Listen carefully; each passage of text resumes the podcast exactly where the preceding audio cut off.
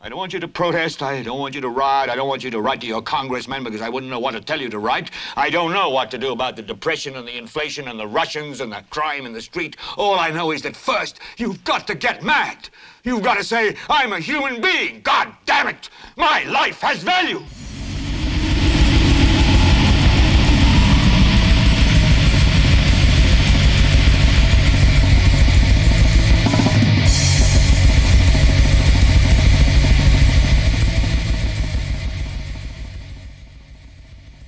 ¿Qué tal gente? Yo soy Carlos Rodríguez, esto es Helvete.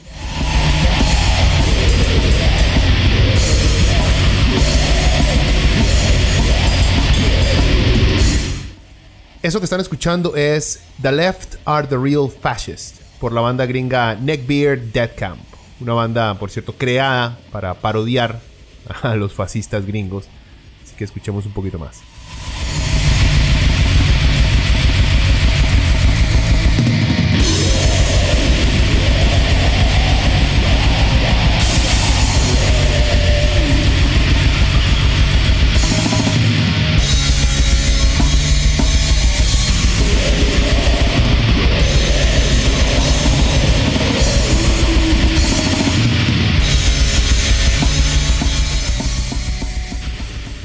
Bueno, la semana pasada no hubo podcast porque no, tuve tiempo.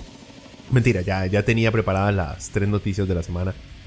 Pero ocurrió el, la masacre, este, el tiroteo de Nueva Zelanda. Y pues no quise solo, solo hacer mención del hecho como, como lo hice en el atentado terrorista en Bogotá a principios de año. Cosa que por cierto debí más bien dedicarle un programa entero a ese evento. Pero bueno, por eso en esta vez, eh, para esta vez, perdón, decidí tomarme la semana para investigar un poquito más sobre cómo la derecha radicaliza a sus seguidores. En este caso, cómo la ideología de derecha, eh, llámenla ustedes conservadora, libertaria, fascista o neoliberal, llega, esta gente como llega a distorsionar la mente de gente cobarde y ridícula como este asesino en Nueva Zelanda. Pero bueno, antes de empezar, eh, Primero que todo ahí, Mae Paolo, espero que no haya extrañado el podcast durante su rutina de pesas la semana pasada. el Mae es una de esas personas raras como yo, que en vez de escuchar música ahí medio pumpkin, eh, a la hora de, hacer ejercicio, el Mae se pone a escuchar podcast. Bueno, gracias, Mae. Yo hago la misma vara. Eh, bueno, eh, también para Chisco, Mae, tenemos que, tenemos que hablar, Mopa. Hay un, hay un programita ahí de heavy metal que nos está quedando perfecto y que tenemos que sentarnos a, ver cómo lo planeamos porque va a ocupar su ayuda. Y por último ahí, para el compa Danilo, más de pura vida por estar pendiente eh, de, cada vez que subo algún podcast y preguntarme de una vez, bueno, papillo, ¿qué pasó? ¿Cuándo, sigue el próximo? Bueno, aquí está Danilo, espero que, que te entretenga por lo menos. Bueno, y recuerden, también estamos ya en YouTube, ahí nos pueden buscar por como Leviathan Podcast nos pueden siempre, yo sigo hablando de nosotros, aunque soy solo yo. No sé, no sé qué es el trauma de referirme yo. Bueno, en Spotify y en iTunes igual, eh, como Leviathan Podcast. Ok, ¿qué tal si empezamos después de tanta hablada? Un atentado terrorista en Nueva Zelanda. Eh, este, el viernes pasado, eh, Nueva Zelanda tuvo su primer y esperemos que último encontronazo con la derecha fascista que se alimenta en Internet por medio de memes y ganas de como dicen los jóvenes hoy en día, triguear a los socialistas y, a personas decentes en general, la verdad. La masacre se llevó a cabo en Christchurch, una ciudad costera mm, a 300 kilómetros de la capital de Wellington. Hasta el momento, una semana y algo después, hay unos 50 muertos, mujeres, hombres y niños, y también quedaron unos 48 heridos. Eso fue lo último que supe con respecto a esas cifras. Mae, hay una vara eh, bastante molesta, yo creo que a todo mundo le afecta, e-, es el hecho de matar niños. Una cosa, y está mal, no, tiene nada de positivo. Una cosa es poner una bomba y matar a todo el que esté alrededor, que es igual, el resultado es el mismo, asesinar gente inocente. Pero otra es entrar con un arma y apuntarle y ver el rostro de terror de un niño y dispararle. E-, existe un nivel de porquería de ser humano que hay que hacer para lograr hacer eso. O sea, bueno, el asesino fue un australiano de 28 años eh, llamado Brenton Tarrant. Vamos a procurar no decir mucho el nombre de ese hijo de puta. El MAE transmitió la masacre por Facebook Live, por si acaso aquellos obsesionados con estar transmitiendo su, su día a día. Sienten, espero que no se sientan para nada este, relacionados con este tipo. En fin, en el caso hay eh, otras dos personas sospechosas que han sido, que fueron detenidas, pero el único que ya se le culpó y se presentó cargos fue a, fue este tipo, fue a Tarrant. El blanco fue la comunidad prácticamente musulmana de Christchurch, por eso se atacó dos mezquitas. Em, ese dato también ha quedado como bastante, bastante, o quedó por lo menos, fue bastante extraño porque no, se podía aclarar si había sido el mismo eh, tirador el que llegó a, ambas mezquitas. Son los reportes como que lo dejan por ahí como si no fuera importante. Yo creo que es muy importante el saber si fue el mismo tipo de ambas o fueron diferentes. Pero bueno, el punto es que eh, atraparon a, este tipo de que cometiera más actos, pero alcanzó a hacer bastante, bastante daño. Por cierto, el MAE fue descrito por el, el primer ministro perdón, australiano Scott Morrison como un terrorista extremista de derechas y violento. El viernes, por cierto, era un feriado musulmán, por lo que se sabía que las mezquitas iban a estar repletas de gente. Por eso, al parecer, escogió ese día, ese desgraciado. También se encontraron explosivos en un vehículo, por dicha no hubo ninguna detonación. El MAE, por cierto, escribió nombres y fechas de otros racistas y eventos históricos de conflictos en los cuales algunos europeos combatieron contra, contra los otomanes, para ser más específico. El MAE se esforzó mucho porque todos supieran que es un supremacista blanco, para que no nos quede duda alguna. Pero bueno, ¿quién es Brenton Tarrant? Esto, primero para aclarar, esto de hablar o no hablar del sujeto que comete los actos violentos es algo que se debate constantemente. Por un lado existe la necesidad de saber qué fue lo que pasó, qué tipo de persona era el asesino, qué tipo de ideología tenía, eh, tipo de armas, métodos y hasta cómo planeó el atentado.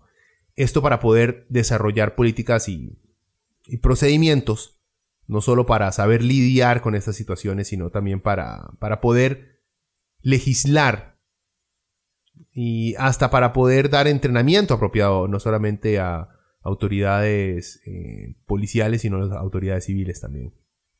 En fin, hay expertos, por cierto, que recomienda minimizar la cobertura sobre el asesino y a cambio enfocarse más en las víctimas.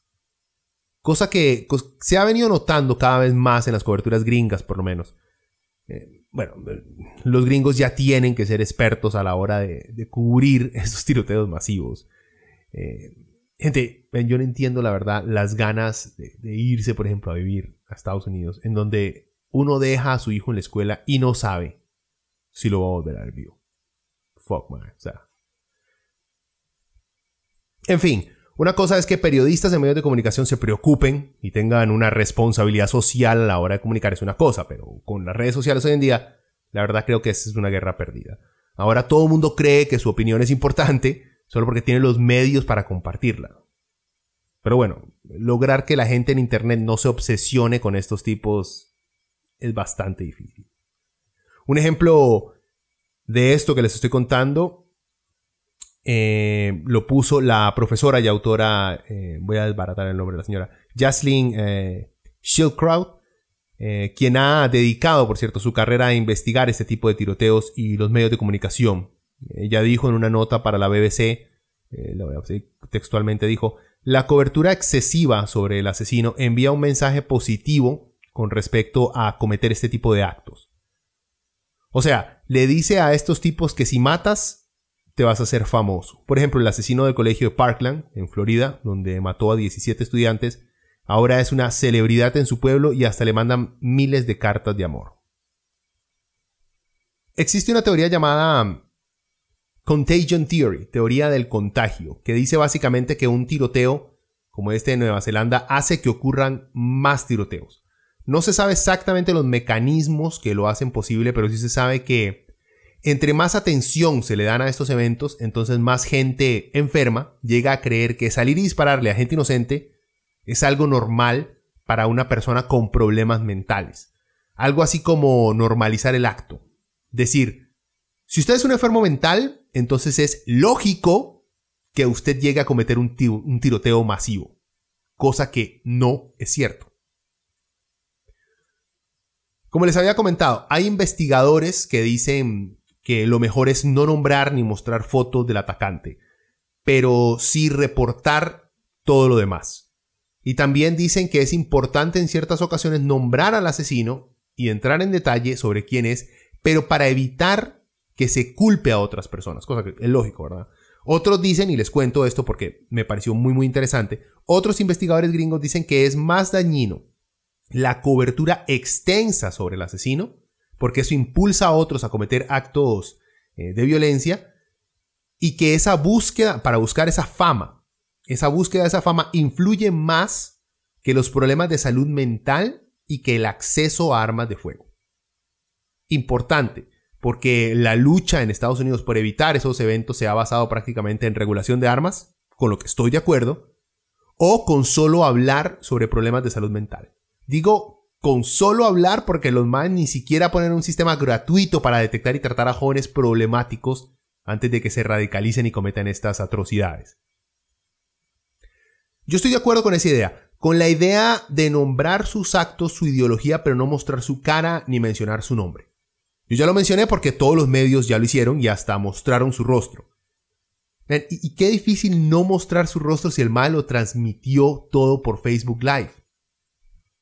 También todas esas teorías sobre el manejo que le dan los medios a estos eventos se caen a pedazos cuando metemos redes sociales en este contexto. Porque, aunque los medios regulen y sean conscientes de evitar producir efectos de contagio, los Facebooks y los Twitters seguirán transmitiendo. Y como son las principales fuentes de información, hoy en día estamos jodidos. A menos que se nacionalicen esos servicios, ¿verdad? Ahí se los dejo. Mi comandante debe estar tan orgulloso de mí. bueno, en resumidas cuentas, el Mae era uno de esos que hizo plata para resumir la vida del asesino. Eh, el Mae fue uno de esos que hizo plata eh, con una criptomoneda. Era obviamente islamofóbico. Fue un entrenador físico. El Mae supongo que le gustó mucho Pain and Gain. Un resentido porque según él los extranjeros han invadido Europa y han matado miles de blancos. Él, no vive en Europa, ¿verdad? Ni es europeo. Nada más para que lo apunten ahí. O sea, el MA era un fascista, un racista y todo un bro moderno con su cryptocurrency. Fijo, hasta le encantaba usar gorras para atrás y ver videos de maes con instrucciones de cómo ligar doñas en la calle. No me sorprendería para nada. Lo que más nos tiene que alarmar, aunque estemos en Costa Rica y digamos, vean, eh, eso no pasa acá, es que el Mae no era parte de ninguna agrupación física. O sea, era un Mae que vivía posteando idioteces en redes sociales. Era un Mae que tenía como meta enojar a la gente con sus comentarios y sus memes. Y así poco a poco se fue radicalizando. A punta de esa estúpida cultura de humor racista, antifeminista, antiizquierda, el Mae vivía tan metido en esa vara que aunque no hubieran problemas con refugiados o inmigrantes en Nueva Zelanda, el Mae interiorizó todos los discursos racistas de los derechistas gringos y europeos y creó su propia realidad de que debía de dejar de postear memes y hacer algo al respecto. Los motivos. Bueno, ya lo mencioné. Racismo, xenofobia y miedo. O sea, los ingredientes principales para hacerse de extrema derecha. Existen teorías y deducciones para explicar los actos de este perdedor, pero antes de entrar en un análisis más serio, hagámosle caso al mismo Mae, a ver qué dijo él en su, entre comillas, manifiesto, que como todo otro demente lo publicó como si tuviera algo razonable, inteligente o revelador que decir.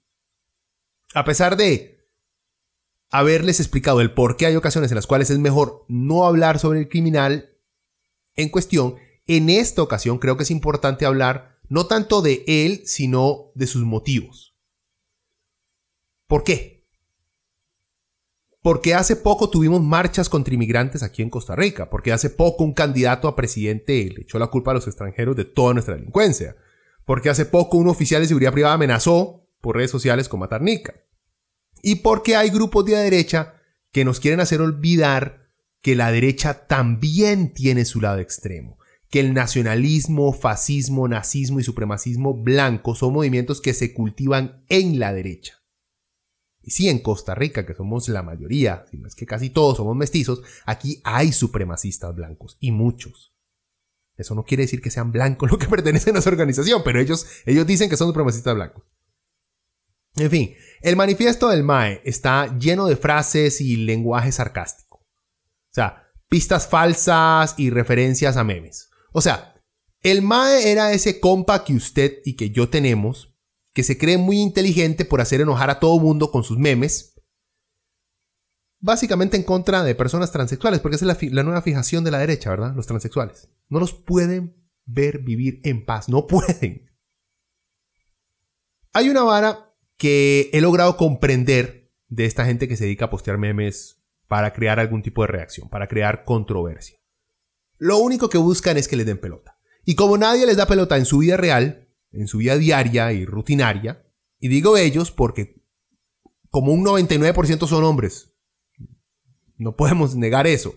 Entonces, buscan que por lo menos les den pelota por los malcriados que son. O sea, son huilas con algún problema que no supieron manejar. Entonces, al ser personas con poco intelecto, pero mucho entusiasmo, lo que buscan es que les den pelota por lo mal que se portan.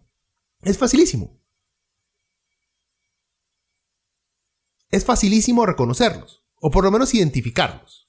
por ejemplo, el MAE publica algo racista, por ejemplo, dice mm, que no tiene nada de malo que los blancos digan, soy orgulloso de ser blanco. Le empiezan a caer críticas de sus compas y conocidos explicándole por qué esa frase es racista o problemática. Le explican la esclavitud, le explican que esa es la manera con la cual los racistas presentan sus argumentos, muy parecidos al Ku Klux Klan en Estados Unidos. Y hasta se le menciona, por ejemplo, ya sus compas más estudiados le mencionan el apartheid en, en Sudáfrica. Y cuando ya siente, el tipo este siente que los hechos, los datos, la historia están en su contra, o sea, que ha hecho una idiotez en público, el MAE hace lo que hace mi hijo de cuatro años. Pretende que estaba vacilando. Que su meta desde el inicio era solo enojar a la gente. Y que la gente que sí es capaz de razonar o de leer es la ridícula por enojarse. Por el racismo del MAE. No estoy diciendo que mi hijo hace bromas racistas, no. Nada más su manera de hacerse loco, decir, yo, no, no, estaba vacilando. O sea, no hay nada más cobarde que un shit poster en internet. Y eso es lo que era este mae. Y hay muchos en este país. Y todos tenemos ese compa shit poster. Bueno, este mae tituló su manifiesto The Great Replacement, algo así como el gran reemplazo.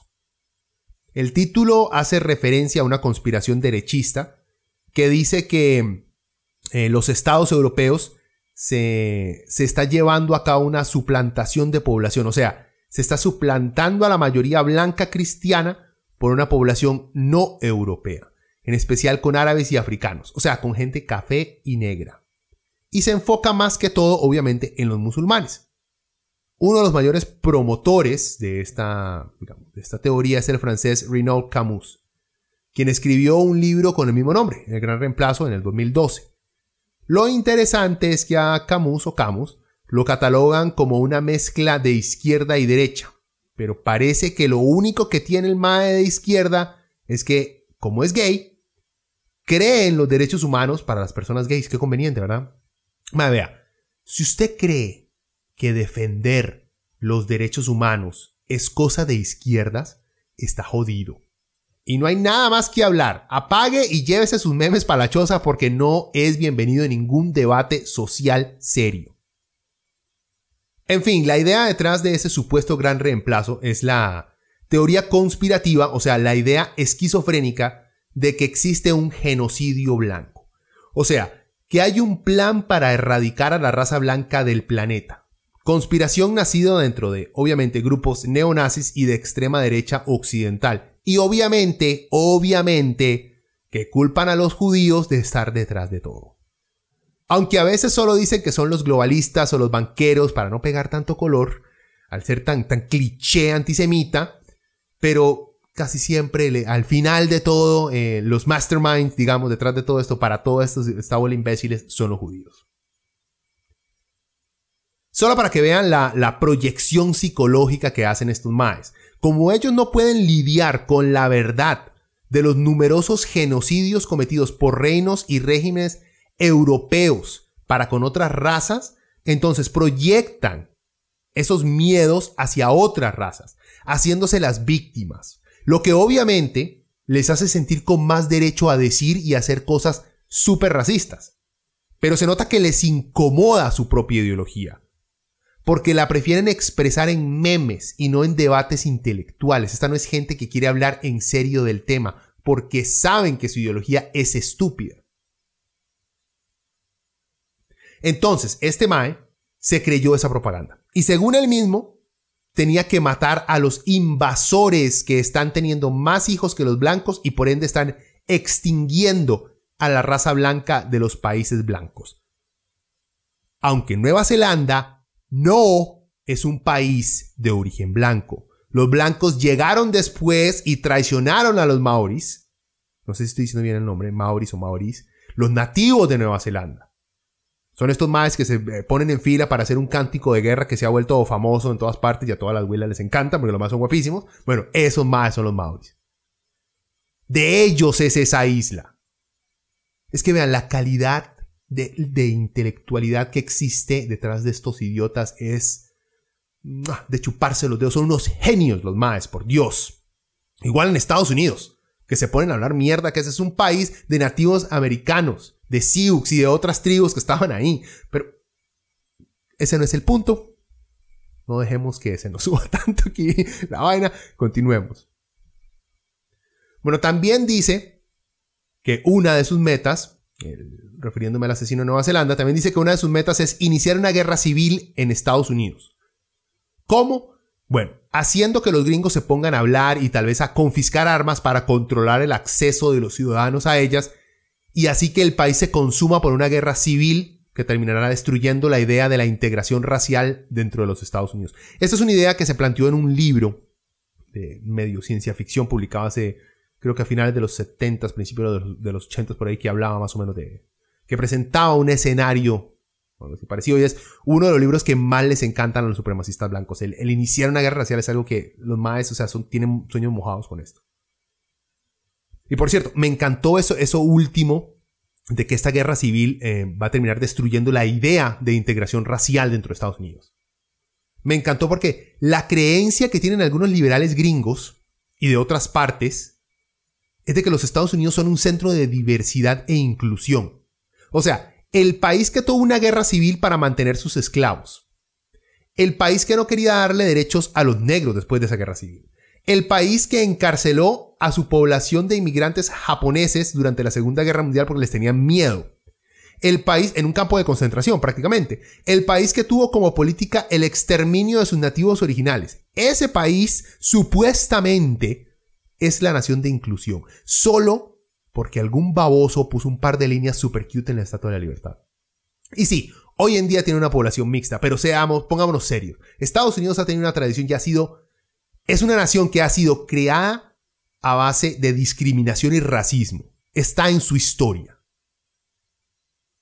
Además, lo increíblemente desubicado de este Mae es que él asume que los problemas de Estados Unidos son los problemas de todos. Él ve a Estados Unidos como el motor mundial de la integración.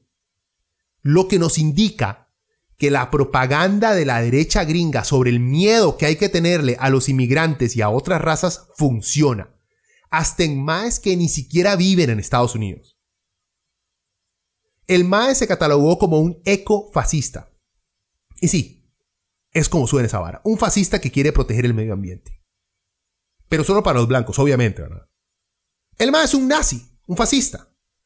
Solo que calificarse como tal también hubiera sido muy obvio. Además, acuérdense que Hitler era vegetariano y estaba muy preocupado por los derechos de los animales. a los vegetarianos se putean cada vez que uno recuerda que Hitler y los nazis eran... No los nazis, Hitler era vegetariano. Bueno, pero e, es, es un hecho histórico, eso no quiere decir nada. No vamos a relacionar a Hitler con los vegetarianos. Es simplemente un dato curioso que, que triguea a los compas vegetarianos de uno. Bueno, y también hay que tomar en cuenta que varios de los nazis en, altos rangos, los más se consideraban ambientalistas. O sea, lo que estoy tratando de decir aquí es que ser un ambientalista y ser un racista no es algo como nos han hecho creer, perdón, últimamente, que son cosas que el ser ambientalista es de izquierdas. No, es de ambos lados. Ser ambientalistas puede ser de derecha porque lo ha sido también. Y también es de izquierda. Una cosa no puede ser, pueden existir ambas. Para los ecofascistas, para hacer una pequeña descripción, para los ecofascistas, la industrialización trajo consigo el desarrollo de las ciudades y una vida más cosmopolita. O sea, cosmopolita, más variada, con más cosas y de diferentes lugares.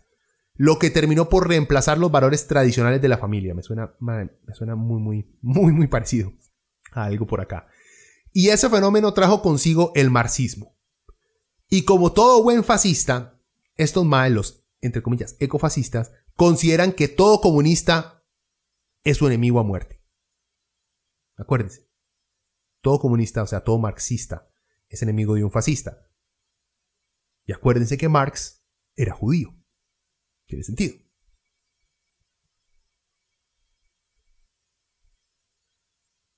Hay que, eh, hay que también tomar en cuenta que los fascistas modernos rechazan el capitalismo y el neoliberalismo, porque los ven como trampas. Obviamente, trampas judías, para oprimir al mundo entero y destruir a los blancos. Ah, bueno, para no dejar por fuera, el MAE dice que el único país que se acerca a su ideología es China. Entonces ahí, digamos, di, creámosle, digamos que el MAE, al MAE le gusta mucho China porque es una, es una nación autoritaria. Sí, es una nación comunista, pero es autoritaria. Entonces se acerca mucho a su idea. Para ir cerrando, porque el MAE escribió mucha caca, pero hay que enfocarnos en lo importante. Los ecofascistas tienen una estrategia para alcanzar victoria. O sea, para sacar a todos los no blancos de los países de los blancos. Esa estrategia es conocida como aceleración.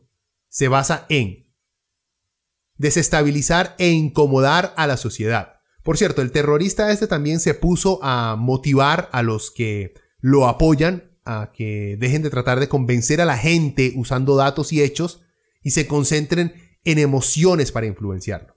Y eso obviamente incluye la creación de memes. A eso se refiere con la aceleración, desestabilizar, incomodar a la sociedad por medio de estas creaciones, eh, por comunicaciones por medio de Internet. Para terminar, quiero nada más resumir, para terminar esta parte quiero nada más resumir. Cuando dije racismo, ¿por qué obviamente es racismo eh, un, motor para lo que ocurre aquí. Porque el MAE quiere países solo para blancos y cree que todo es un complot judío. Obviamente. Xenofóbico porque odia y teme a los inmigrantes. O los que culpa por el cambio de culturas en los países que él considera son de blancos. Aunque como les dije, el imbécil este es australiano, cometió su atentado en Nueva Zelanda, que tampoco es su país, en musulmanes, diciendo que Nueva Zelanda es de blancos cuando Nueva Zelanda es de verdad de los maoris. O sea, el mano es muy brillante. Bueno, y miedo, porque no quiere ser una minoría. El MAE tenía miedo porque, y como todo supremacista blanco, le da miedo que otras razas lo traten a él como su raza ha tratado a los demás.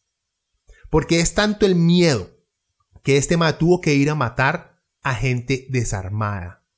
Porque no se sentía ni seguro con tantas armas a su alrededor. El MAE tenía que asegurarse que sus víctimas no pudieran defenderse.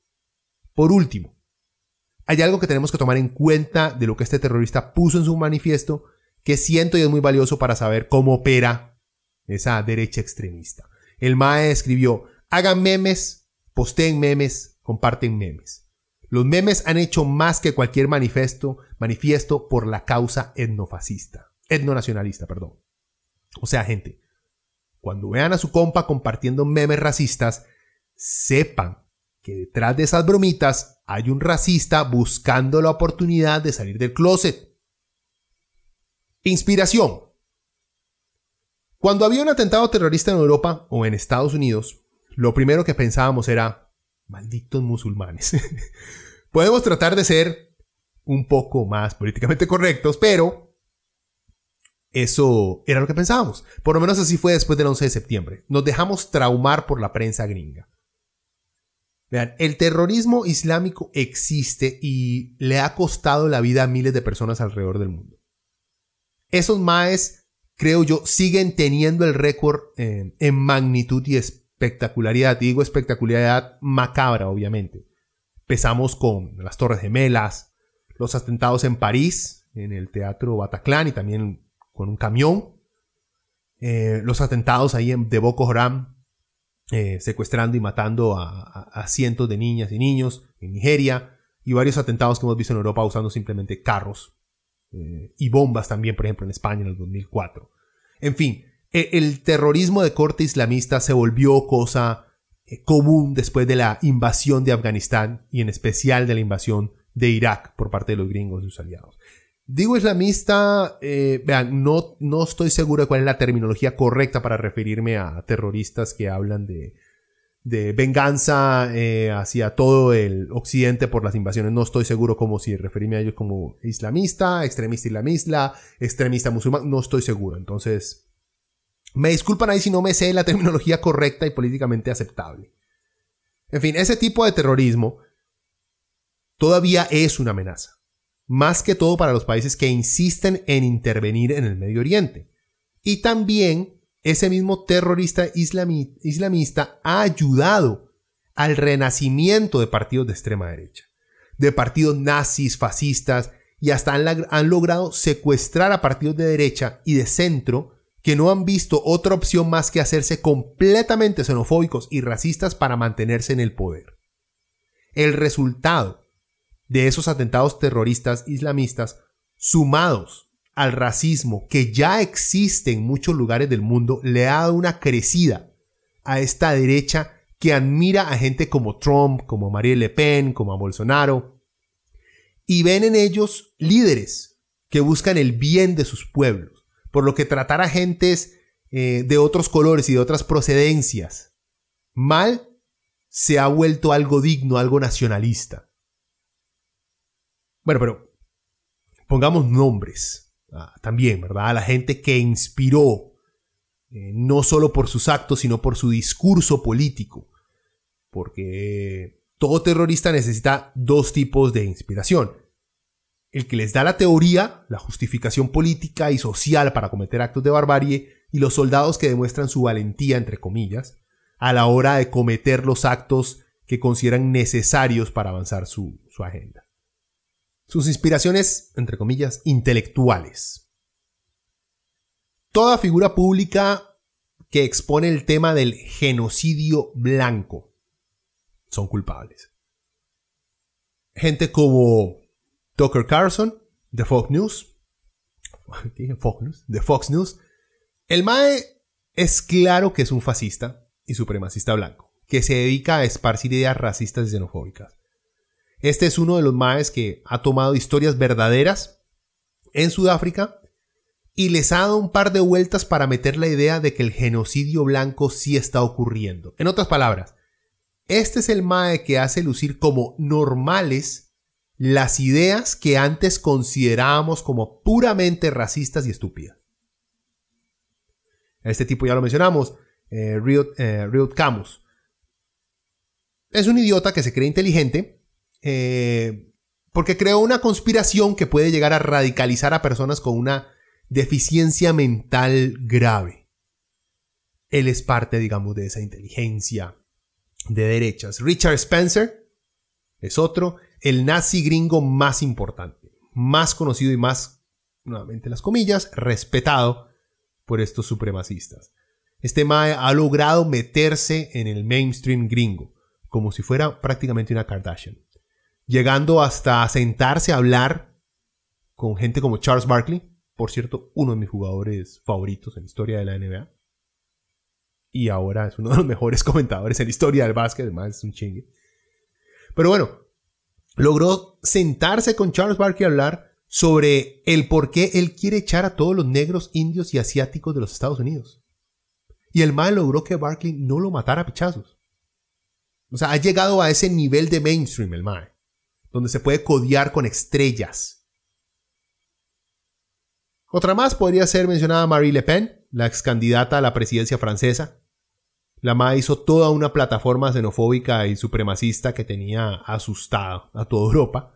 Es más, el terrorista de Nueva Zelanda señala eh, la pérdida de, esta tipa en las elecciones como uno de los puntos que lo terminó de radicalizar. Eh, y obviamente Donald Trump. Donald Trump ha sido, y él lo menciona eh, dentro de su manifiesto también, él menciona a Donald Trump no como una no como una figura a la cual aspirar por sus políticas, pero sí como una figura que demuestra que el supremacismo blanco está de vuelta en los lugares de poder donde debería estar. Y ustedes simplemente tienen que escuchar al imbécil de Trump hablar cada vez que habla de inmigrantes, cada vez que habla de musulmanes, para darse cuenta la porquería que es. También tenemos otras personalidades un poquito de nivel más bajo en el mainstream, pero sí con un impacto fuerte en toda la población joven, la gente que recibe sus ideas ya sea de Facebook o de YouTube. Y son gente como Steven Crowder, Ben Shapiro, Bill Maher, Sam Harris. Es gente que si ustedes se dan cuenta, eh, la derecha tica, la derecha joven tica, admira mucho a porquerías como Steven Crowder y como Ben Shapiro. Y utilizan muchas de sus tácticas eh, para causar este, para que les den pelota pero si ustedes se pueden eh, escuchar o investigar un poquito sobre estos tipos, los primeros dos que les mencioné, Crowder y Shapiro, se dan cuenta que son unas basuras. En fin, esta es gente, todos los que mencioné, porque Bill Maher está ahí dentro de ese grupo y Sam Harris también, es gente que trata de normalizar la xenofobia. Y más que todo, la islamofobia.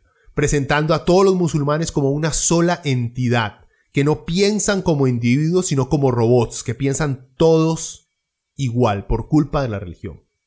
Estos más creo que son los más peligrosos porque son los que hacen que los discursos islamofóbicos se conviertan en algo, entre comillas, razonable para sus audiencias. Eso es algo que es, Sam Harris es experto en eso, en convertir la islamofobia en algo razonable. Y sus audiencias no empiezan siendo racistas, de los duros, son, son carajillos, como les había dicho, es gente joven que se informa y educa. En muchos casos apunta a YouTube, y se topa con discursos de estos tipos que tienen la habilidad de presentar las cosas con argumentos lógicos, no datos ni hechos, sino con argumentos lógicos, basados en datos y en análisis superficiales, y exponen sus creencias, como les digo, como si fuera algo normal, como si fuera una, una opinión educada sobre cuando es simplemente islamofobia o simplemente racismo o xenofobia. Sigamos, hay más gente. Yo sé que le estoy dando lista, o sea, si no los conocen, los quieren oír, vean, adelante, por lo menos tienen que conocer a sus enemigos. Esta gente es muy, muy peligrosa. Hay gente como Stefan Molyneux, Gavin McGuinness, Milo Yiannopoulos. Ya son un paso, estos más que acabo de mencionar, ya son un paso más hardcore que los que mencioné antes. Y le coquetean mucho más a los Richard Spencer, o sea, a los nazis. Y se nota se ve que son claros supremacistas blancos, pero como todavía prefieren o tienen aspiraciones de llegar al mainstream, no se atreven a salir y decirlo. Aunque creo que el baboso este de Esteban Molyneux ya salió diciendo que ahora sí cree en los etnoestados porque vio que en Polonia todos son blancos y el país es lindísimo. Fucking idiot. O sea, por Dios. De la gente que acaba de mencionar, no hay mención alguna en los documentos de terroristas, ¿verdad? Pero no es necesario que lo hagan. Como una simple, estaba diciendo, como una, con una simple investigación en YouTube, ustedes pueden dar con comentarios increíblemente preocupantes y hasta criminales de varios de los más que les acabo de mencionar. Y hasta ustedes mismos pueden salir medio radicalizados, así que tengan cuidado, porque algunos de estos maes, como les digo, tienen buena labia. Excepto Ben Shapiro. Ese mae tiene, tiene el carisma de un tumor testicular, es terrible. Por cierto, y ya les había dicho, el mae menciona a Trump, ¿verdad? Ya se lo dije, ¿ok? Ok, sigamos en redes sociales. Nada más quiero hacer con respecto, porque el, impacto que ha tenido lo de este terrorista ha sido el aspecto de que el MAE se radicalizó en las redes sociales. Y hemos tenido, yo con otros compas, nos hemos sentado y hemos, tal vez no mucho, no hemos profundizado, pero sí hemos tocado bastante el tema del impacto que tiene redes sociales, que tienen ciertas plataformas en los jóvenes de hoy en día. Y esto es con gente joven. Yo por alguna razón tengo, la mayoría de mis amigos son muchísimo menores que yo. Creo que eso dice mucho de mi forma de ser. Bueno, en redes sociales un comentario rápido. Como ya deben saber, el MAE antes de comenzar la masacre le pidió a la gente que lo estaba viendo que se suscribieran a PewDiePie, que es un youtuber famoso, el más famoso diría yo. Si no saben quién es, no se preocupen, eso quiere decir que ustedes no son su público beta. Además, su contenido, su contenido es caca. Es básicamente ver a un adulto hacer voces, jugar videojuegos y hacer bromas estúpidas. Y el MA es millonario. Bueno, en fin. El MA hizo la petición porque PewDiePie. perdón, el MA hizo esa petición no. Ten cuidado, no porque PewDiePie sea directamente, abiertamente un supremacista blanco. Lo hizo porque es gracioso, porque es un meme que anda en todos los foros racistas y xenofóbicos y de gente de derecha. Y porque los supremacistas blancos, estoy, de vez en cuando ustedes se van a dar cuenta que estoy generalizando mucho gente de derecha, ¿verdad? Obviamente hay una rama de derechas muchísimo más lógica. Pero de eso no estamos hablando ahora. Bueno, en fin, y porque los supremacistas blancos tienen un lado blandito para con este sueco. Sí, el mae PewDiePie sueco.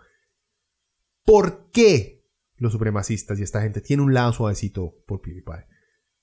Y porque el mae normaliza ese diálogo violento que promueve la derecha y el racismo.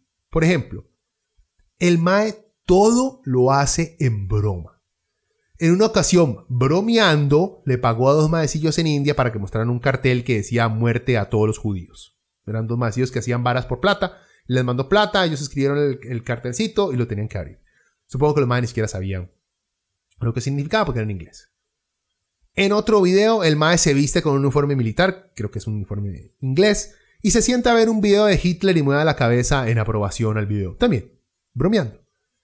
Eh, ha promocionado canales de YouTube con ideología de supremacistas blancos, también, bromeando, un error.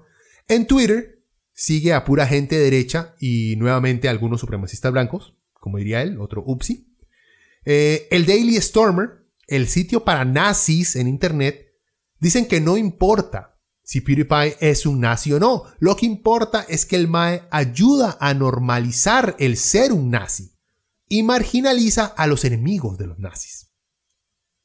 El Mae, mientras estaba jugando en línea, se putió una vez con un Mae y lo llamó nigger.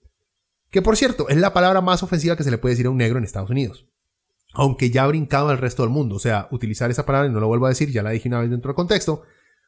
Decirle esa palabra, por ejemplo, a una persona negra en este país ya se entiende también como un insulto. Ya hemos, prácticamente se ha absorbido eso, que es, es una pena porque eso le pertenece a otra gente, es otra realidad, pero no vamos a entrar en la historia de opresión que tenemos aquí en Costa Rica con los negros, porque sí la tuvimos también. En fin, en general, al MAE le encanta burlarse eh, de la gente que considera eh, están exagerando por su, em, por su necesidad de llamar la atención con imágenes y comentarios nazis. Y hasta salió haciendo un saludo nazi y todo. Para todo él es graciosísimo. Este ma es el clásico, PewDiePie es el clásico derechista enclosetado. Todo lo hace en broma, normaliza la mención del nazismo y sus actos a tal punto de convertir los, actos de los nazis en simples trivialidades con las que se puede bromear.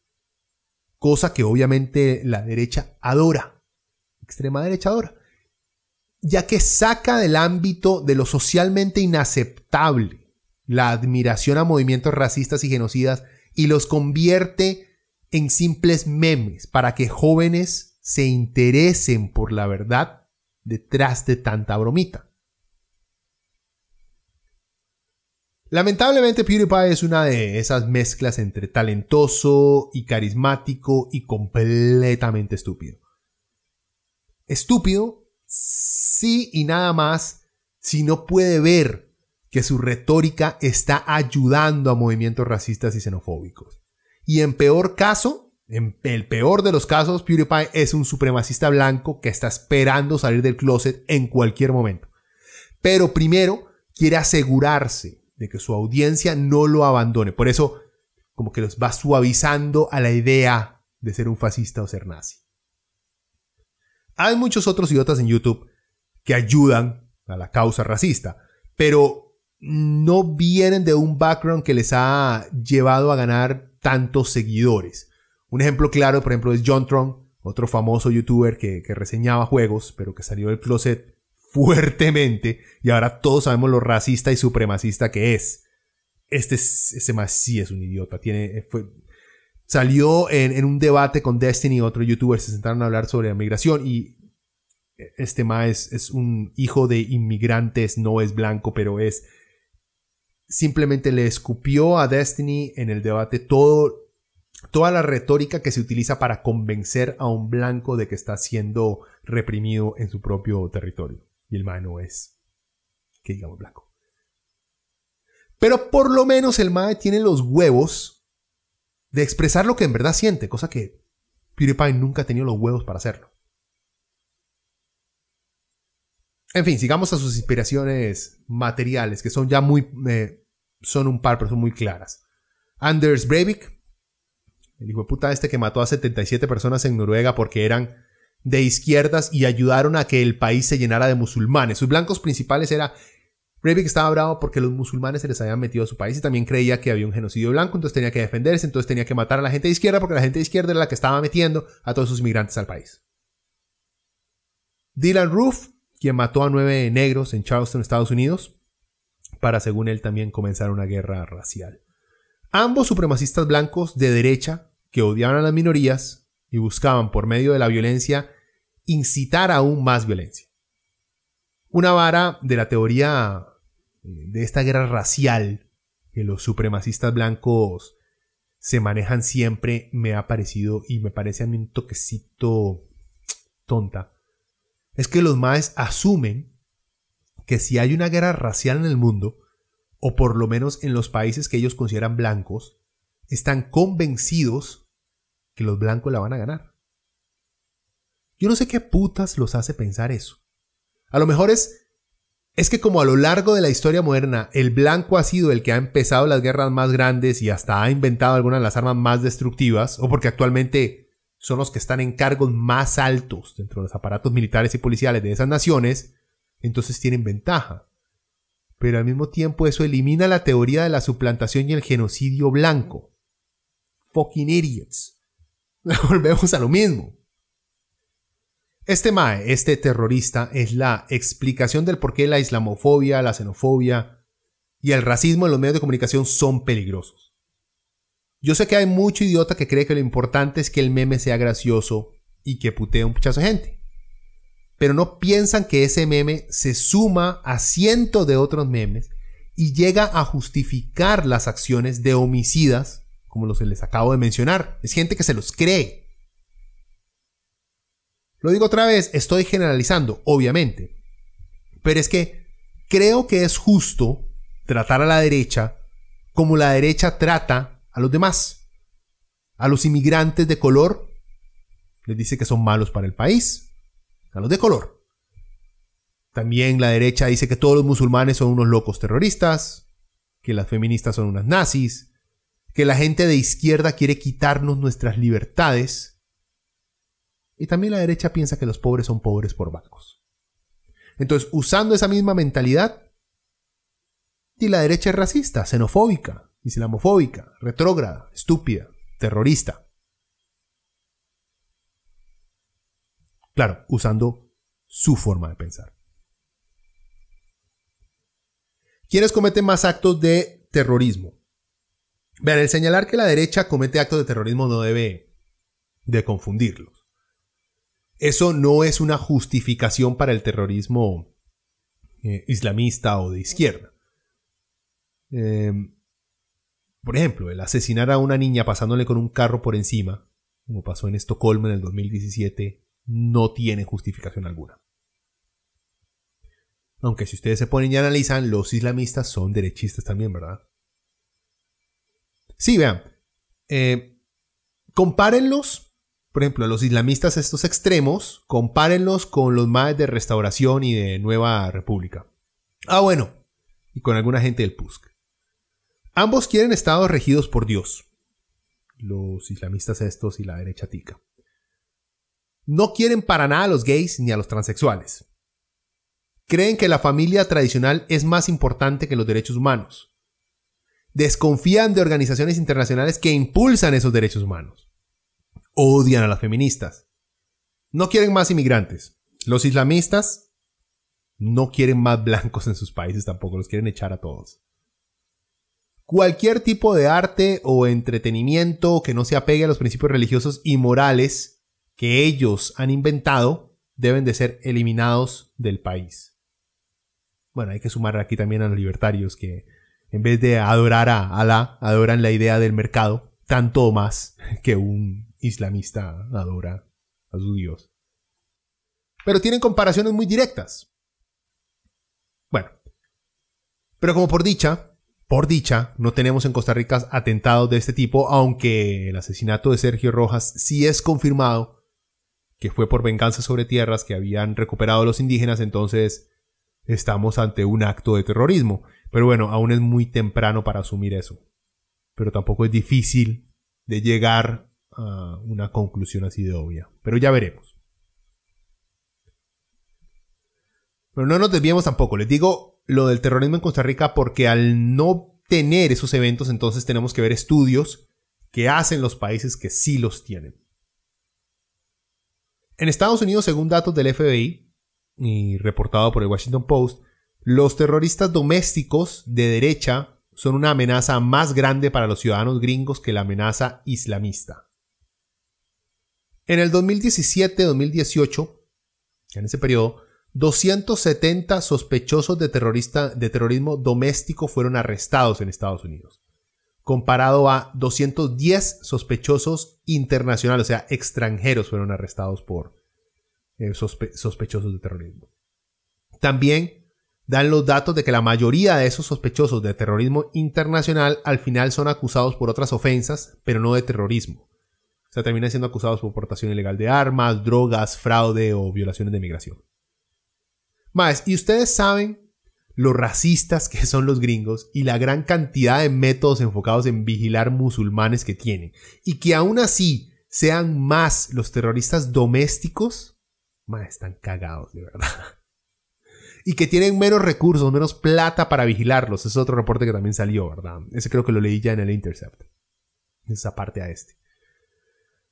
Más, vean, según la Anti-Defamation League, la Liga Antidefamación, una organización judía que lucha contra el antisemitismo, eh, encontró que todo asesinato cometido por un terrorista durante el 2018 fue ligado a un extremista derechista.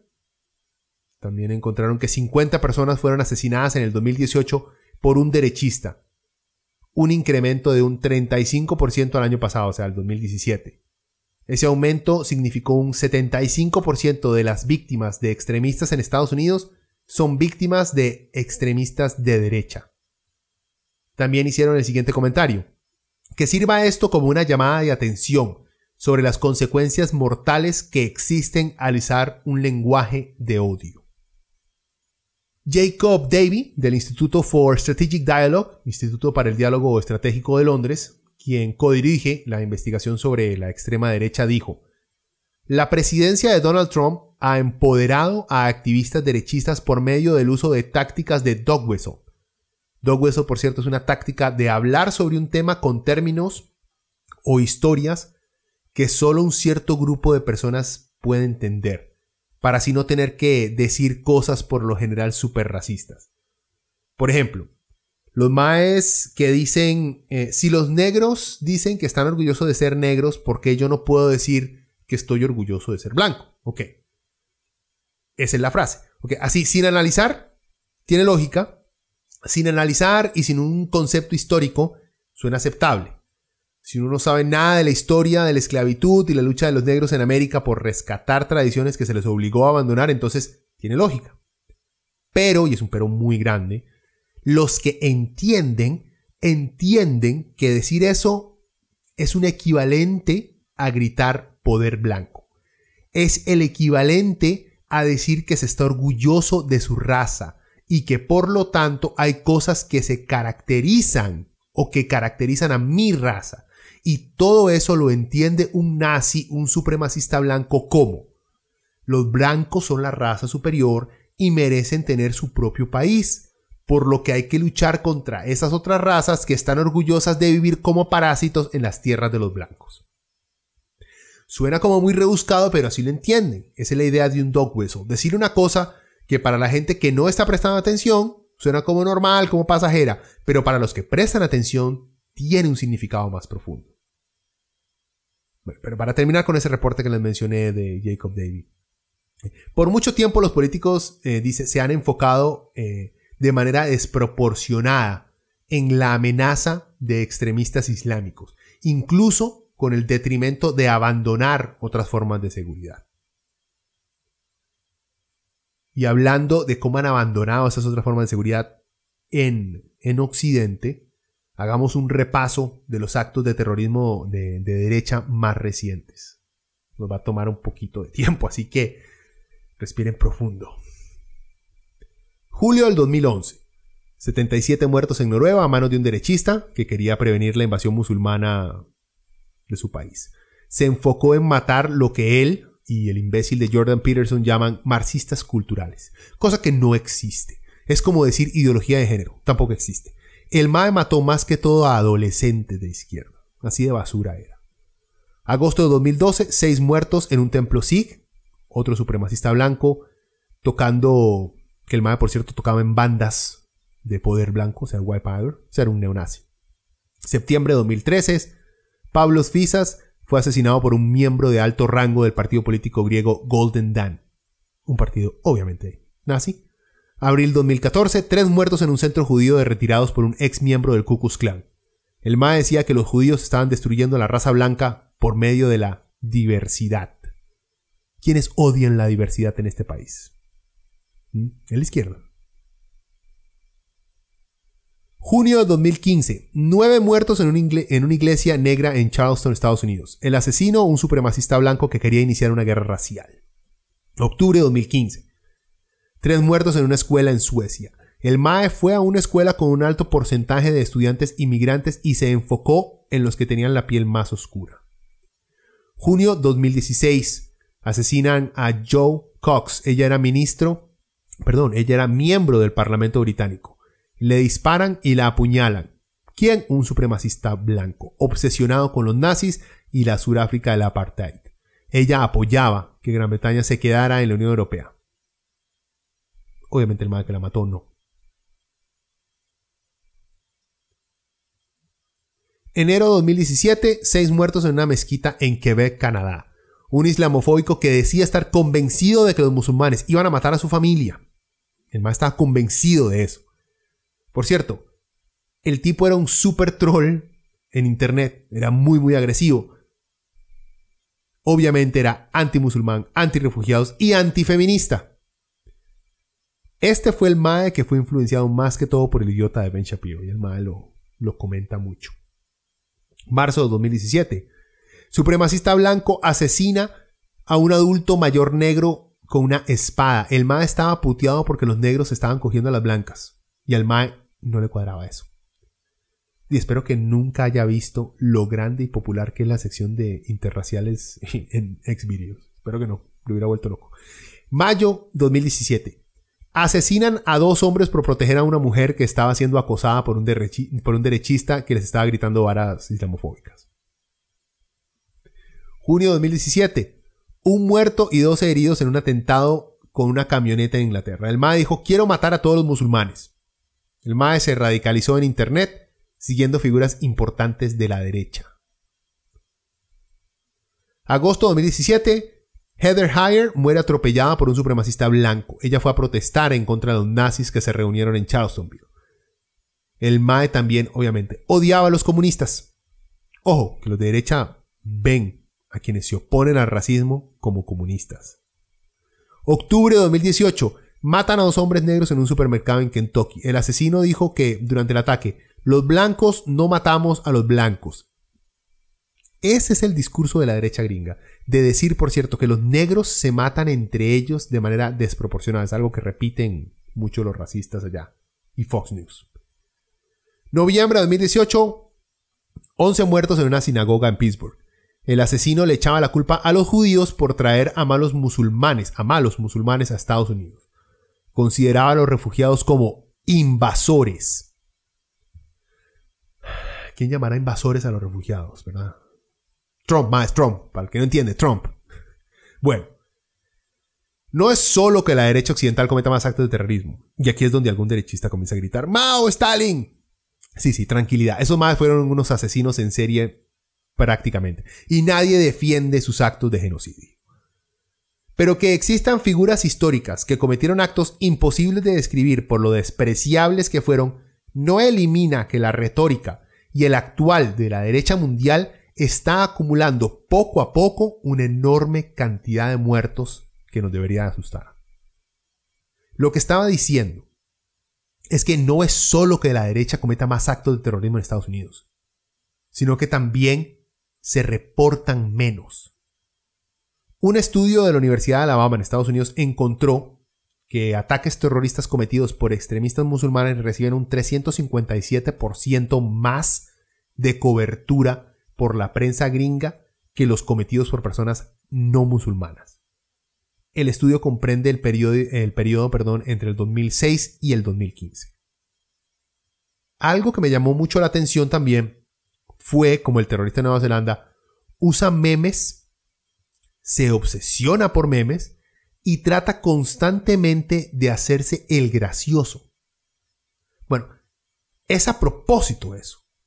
No solo porque el Mae claramente no era muy brillante, y solamente así podía entender ideas complejas, sino que lo hacía para hacer reír a un grupo específico de personas, o sea, a otros fascistas.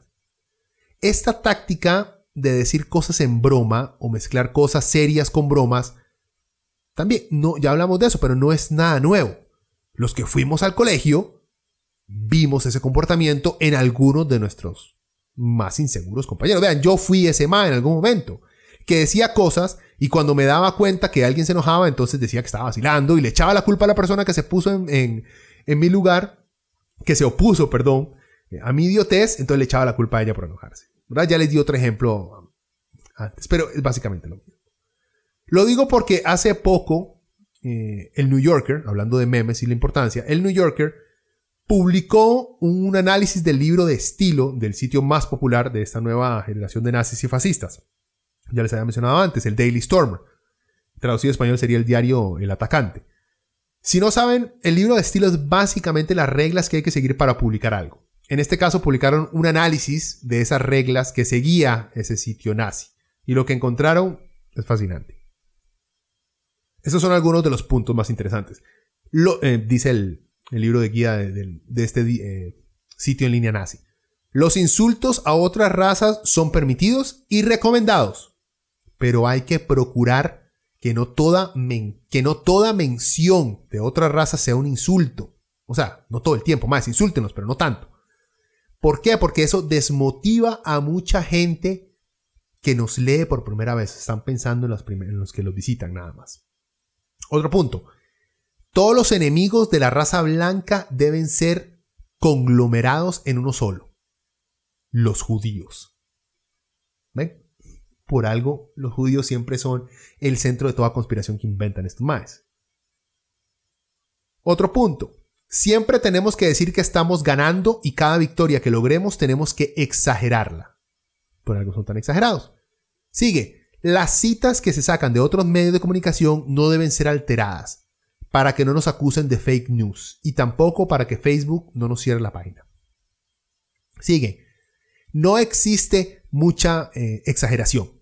Aunque la gente piense que lo que escribimos es ridículo, en un nivel emocional le estamos llegando. O sea, los más hablan mucho de repetir frases ridículas y cursis, como el joven valiente caballero protector de la cruz y de nuestro Cristo y de la mujer blanca eh, virgen dio su vida por matar a cuatro infieles musulmanes que querían violar nuestra tierra. A los males les encanta eso porque saben que la gente va a leer eso y aunque lo lean y digan, qué ridículo este madre, emocionalmente les está llegando. Eso es lo que ellos piensan. Comparto por algo también este, tenemos los titulares que tenemos hoy en día en nuestros medios, ¿verdad? Porque ese tipo de sabemos que el titular es ridículo y mucha gente se va a reír, pero igual, aunque estén riendo, les está llegando el mensaje. Eso lo vemos mucho. Continúa, la gente que no está indoctrinada en este movimiento no debe ser capaz de diferenciar si estamos bromeando o no. Aquí va el punto. Cuando uno ve que alguien lo está haciendo todo en broma o quiere aparentar que todo le está haciendo en broma es porque hay algo detrás de eso, más, hay algo detrás de eso. Sigue, por razones legales no se debe promover el uso de la violencia, pero cuando alguien cometa un acto violento hay que señalarlo. La meta es quitarle la humanidad al enemigo, a tal punto que la gente se ría cuando se anuncia su muerte.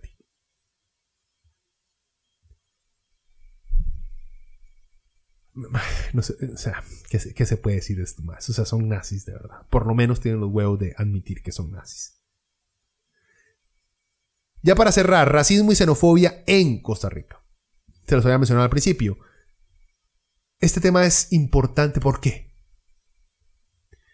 Hay que entender que lo primero que hace un extremista de derecha, primero, es hacerse la víctima. Todo nace de ser un victimazo. Claro, presentan esa cara de ser muy rudos, pero toda su ideología está basada en tenerle miedo a los demás.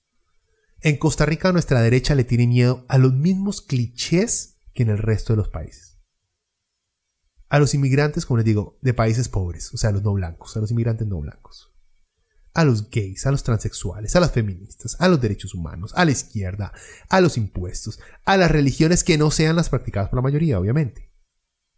Supongo que todo país latino tiene que lidiar con una derecha y sus brazos extremistas, pero en Costa Rica, y gracias a no haber caído en las guerras centroamericanas en los 80 de masacrar a gente de izquierda, no hemos tenido problemas con una retórica violenta de derechas. O sea, es muy difícil conocer de políticos o figuras públicas hablando de matar a sus oponentes políticos como si pasa en países con una derecha bien radicalizada.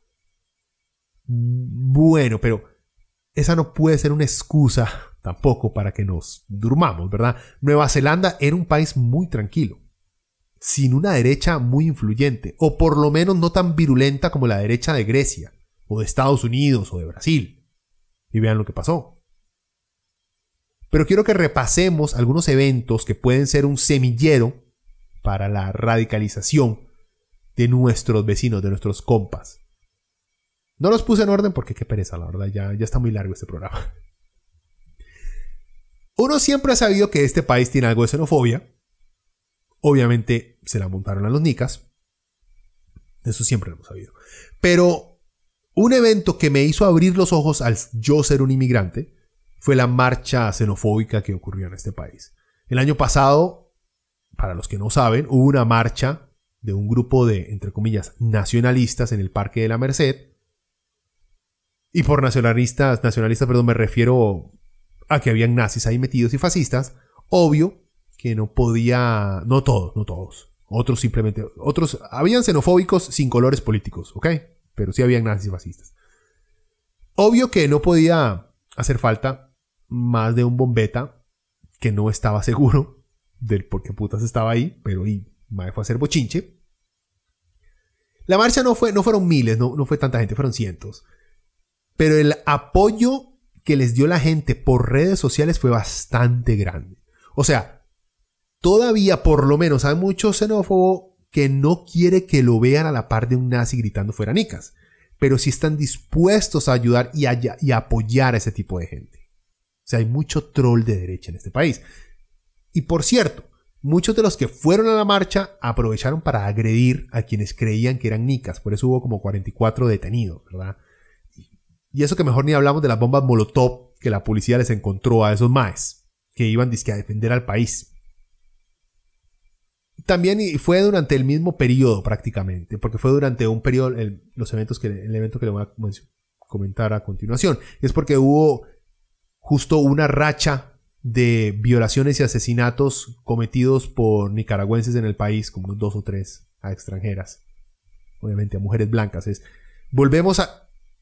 No estoy justificando para nada, ni estoy minimizando la muerte de una extranjera por simplemente ser blanca, sino que cae en la retórica racista de un Ku Klux Klan que estaba que vivía obsesionado con la violación de mujeres blancas por por medio de esclavos negros que se habían escapado y que por eso había que tenerlos cuidados como animales, ¿verdad? Cae entre lo mismo. Causa esa misma reacción em, despreciable dentro de nuestra sociedad cuando un inmigrante nicaragüense viola a una mujer extranjera. Siento que tiene mucho que ver con esa reacción de una mujer blanca siendo violada por un hombre de color. Bueno, durante ese, durante ese periodo también tuvimos, creo que fue, me, puedo, puedo, recordar perfectamente a uno, un candidato presidencial, que le coqueteó a la xenofobia con tal de ver si lograba un poquito más de votos o un poquito más de popularidad en el ámbito nacional. Y ese, me acuerdo es de Sergio Mena, el eterno candidato del PNG, un partido muy pequeñito que empezó disque siendo de centro, pero que al ver lo sexy que es el populismo y lo fácil que es ganar seguidores presentando puntos ambiguamente xenofóbicos y machistas durante la pasada campaña presidencial, se puso en los debates a echar la culpa a los inmigrantes nicaragüenses por la criminalidad del país o por ser uno de los más grandes fuentes de criminalidad en el país. El MAE obviamente, como no tiene el carisma de un verdadero fascista, sino de una mala imitación de, Johnny Araya, puta, y eso es decir mucho, ¿verdad? Eh, primero decía que la delincuencia tenía muchas razones. Primero empezó con un discurso este, muy lógico, muy obvio, muy basado en datos. Pero luego trató y fue cambiando a que eso de que los nicas se meten al país para robar y violar y no podemos seguirnos dejando que nos traten como idiotas. Sea, el map lentamente se fue embruteciendo mientras se dio cuenta que eso podía funcionar. Vean, algo lógico, algo lógico y obvio. ¿Hay nicas ladrones y violadores? Sí, los hay. Como hay ticos ladrones y violadores, porque eso lo dicen las estadísticas, ahí están, eso existe. Pero las estadísticas en este país no apuntan a los extranjeros como los principales culpables de actos de delincuencia.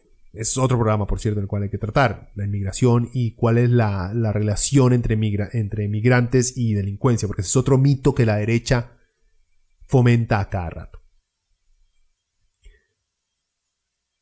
Mena parece comprometido Ah, con esta inclinación derechista de culpar a los extranjeros. Y como los nicas son los más fáciles y desprotegidos en este país, eh, al ser una masa de gente de pocos recursos, el MAE, este también, por cierto, fue, después de la campaña presidencial, fue a la marcha xenofóbica esta, que hubo el 18 de agosto. Se dejó llegar y hasta a insinuarle al presidente de la República que mandara a migraciones. No dijo para qué, pero es obvio. Es obvio porque en la mente del regordete de Mena, si es Nica, fijo, está en el país de manera ilegal o es un delincuente. Entonces por eso él pidió que mandaran a migración y a la fuerza pública al parque. No dijo para hacer qué. Yo detesto a Mena, yo creo que es obvio. No porque sea el peor derechista del país, porque no lo es. Yo detesto a Mena porque es un cobarde porque se le nota lo oportunista y desesperado que está por sobresalir. Se nota que el Mae le tiene pánico a convertirse en otro Otto Guevara, que solo sirve para embellecer las encuestas cada cuatro años. Y está dispuesto a hacer lo que sea, lo que sea, para salir de ese, de ese eterno candidato, que al parecer no quiere serlo. ¿Qué me preocupa también en este país? Bueno, que hay diputados y asesores eh, que fomentan la xenofobia y la homofobia.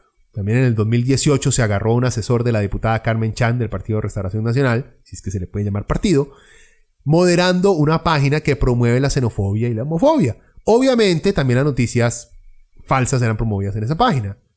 Tanto así que desde la página esta se respaldó la marcha xenofóbica que se llevó a cabo en el Parque de Mercedes que les acabo de, de mencionar. O sea, ya estamos hablando de gente que está metida en el gobierno, que no solamente tiene una mentalidad xenofóbica, sino que está agitando a la gente a hacer algo al respecto. Eso es muy, muy peligroso. ¿Qué más? Eh, los ciudadanos en este país, otra fuente de xenofobia. Ciudadanos realizan amenazas violentas en redes sociales. Un ejemplo fue que un MAE que trabajaba para una empresa de seguridad privada, y este se los mencioné, salió amenazando a nicas y promoviendo salir a matar nicas. Obvio, al idiota lo echaron rapidito de la empresa. Pero la pregunta y lo, que preocupa es qué fue lo que hizo pensar a este Mae que decir eso de una manera tan abierta, tan públicamente, ser xenofóbico de una manera tan clara, de gritarle al país entero que estaba dispuesto a cometer crímenes. Era algo que íbamos como sociedad a permitir. ¿Qué le hizo al MAE pensar eso? ¿Qué normalizó a que el MAE diga eso? Por último, MAES, las noticias falsas. En redes sociales hay grupos de personas que se han dedicado a publicar noticias falsas. O sea, no solamente las idioteces de las vacunas están ahí andando y son promovidas por gente, sino que hay gente de derecha, hay grupos de derecha que se han dedicado a estas noticias falsas. Por ejemplo, que el presidente Carlos Alvarado había firmado un decreto para darles ayuda económica a las mujeres trans nicaragüenses. Es una noticia que andaba ahí y la gente se la creyó. Que la Universidad de Costa Rica también les estaba dando becas completas a los refugiados de Nicaragua que nicaragüenses estaban quemando banderas costarricenses en suelo tico, que se estaban construyendo precarios para refugiados en Alajuelita, que habría una invasión de militares nicaragüenses en Costa Rica. O sea, ma, estas todas eran noticias que se estaban compartiendo en Facebook o en WhatsApp. Y la gente se las cree. Se las cree. Y hay gente en este país que se mete a sitios con nombres claramente destinados para crear noticias falsas y la extra y se los creen. Y se los creen. Y eso es muy, muy peligroso porque, y vean, lo peor no es que existe este grupo de gente fomentando el odio hacia los nicas, sino que el tico está con ganas de creerse esas de creerse esas noticias.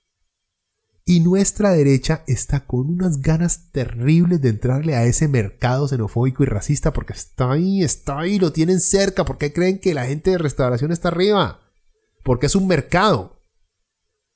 Este tipo de discursos, de manifestaciones abiertamente xenofóbicas, racistas, homofóbicos y súmele transfóbicas. Esta manifestación no serían tan graves ni impactarían de manera tan severa a nuestra población si nuestra, por ejemplo, economía e igualdad social no se estuviera deteriorando año tras año. Cada vez que un país afronta una crisis económica, siempre es más fácil echarle la culpa a los extranjeros. Eso es más fácil que sentarnos entre nosotros y analizar el sistema que hemos construido y que ha permitido que estemos económicamente tan mal. Por ejemplo, eso pasó en Alemania con los nazis. Fue gracias a una crisis económica que la ya existente ideología racista de esos más se hizo popular. O sea, ya eran racistas los alemanes. No es que los nazis lo trajeron, no, eso ya existía. Pasó también en Grecia. Luego del desmadre económico en el 2010, cuando llegó Golden Dan a varios a obtener un puesto importante en la política griega. Pasa en cada país, pasa en cada país cuando las situaciones económicas se complican más. Y por eso les digo, ¿por qué hay que preocuparnos? En Costa Rica nos encantaría, y creo que, no sé si el comentario es un poco parcializado, pero siento yo que en Costa Rica nos encanta copiar la realidad gringa. Tampoco es un fenómeno único de los ticos. todo país que cuenta con una conexión a Internet estable poco a poco comienza a absorber las realidades gringas como propias. Por ejemplo, hay gente en este país que cree que tiene derecho a portar armas. Eso es algo que Los gringos tienen por su segunda enmienda de su constitución. Nosotros no tenemos ese derecho. Las últimas semanas, y discutiendo el nuevo proyecto de ley sobre, sobre este porte de armas que, está siendo debatido en la Asamblea, hemos visto cómo los argumentos a favor de una mayor liberalización de la, la compra y tenencia de armas es prácticamente es una copia y pega de los argumentos de los derechistas gringos. Que son, las armas no lastiman a la gente, de la gente la que hace eso, no hay que desarmar a la sociedad, los que quieren restringir las armas es porque apoyan a los delincuentes y la tenencia de armas no fomenta mayores muertes por uso de armas. Todas esas idioteces ya han sido refutadas por datos, estudios, experiencias en diferentes partes del mundo, pero eso no detiene a los proarmas. Que dejémonos de hueva, son derechistas. Otra similitud o cosa que hemos copiado de los gringos, el alza, eh, la levantada de los evangélicos y sus deseos de meterse en política para quitarle derechos a poblaciones con las cuales no están de acuerdo. Restauración Nacional no es más que la reacción de un grupo de gente eh, de ver que la derecha tradicional tica no estaba luchando por las causas retrógradas, homofóbicas y, y antiabortistas que ellos tenían en sus cultos, entonces nació partidos como Restauración Nacional, aunque tiene mucho, tienen historia pero no, no, son tan históricos como el resto de partidos tradicionales, pero sí tienen su tiempo, pero por eso es que existen.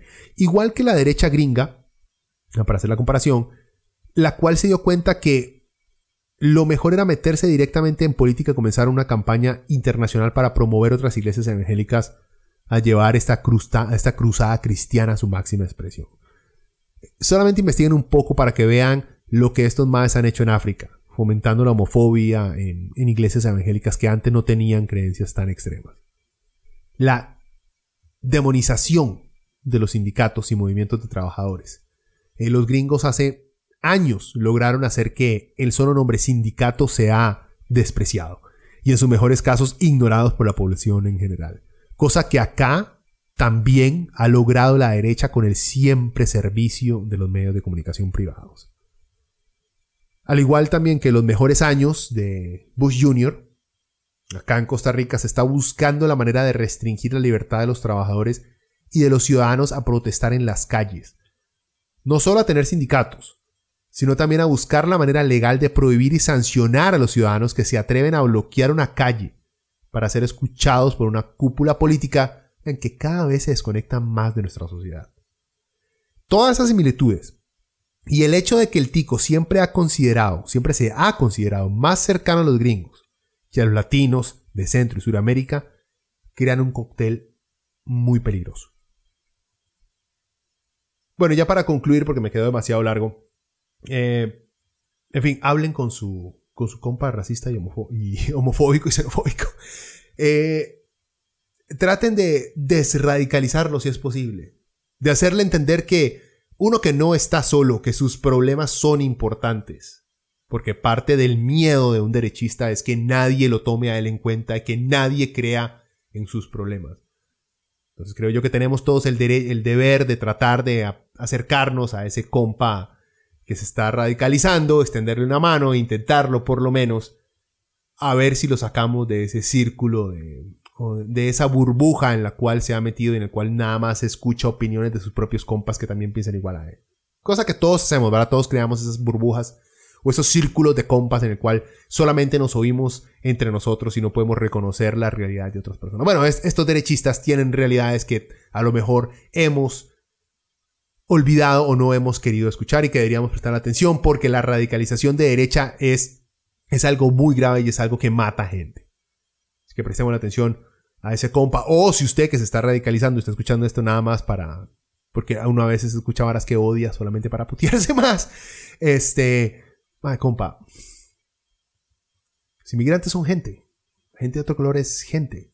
Y la teoría de la supremacía de raza es científicamente errónea, inexistente, ha sido falseada. Eso de la bell curve y todas estas pajas que pueden escuchar, por ejemplo, en Joe Rogan de vez en cuando hablando sobre razas y distinciones y quiénes son superiores y las pruebas. Vayan a otros medios de información que no sean tan, tan, tan vacíos como YouTube puede serlo a veces y encontrarán que las opiniones expresadas por ciertos racistas están basadas en idioteces y en falsedades científicas. Bueno, dejémoslo hasta aquí, gente. Ya saben, si les gustó, dejen su opinión, compártanlo y que tengan una buena semana. Voy a tratar de seguir sacando un podcast a la semana por lo menos. Hasta luego.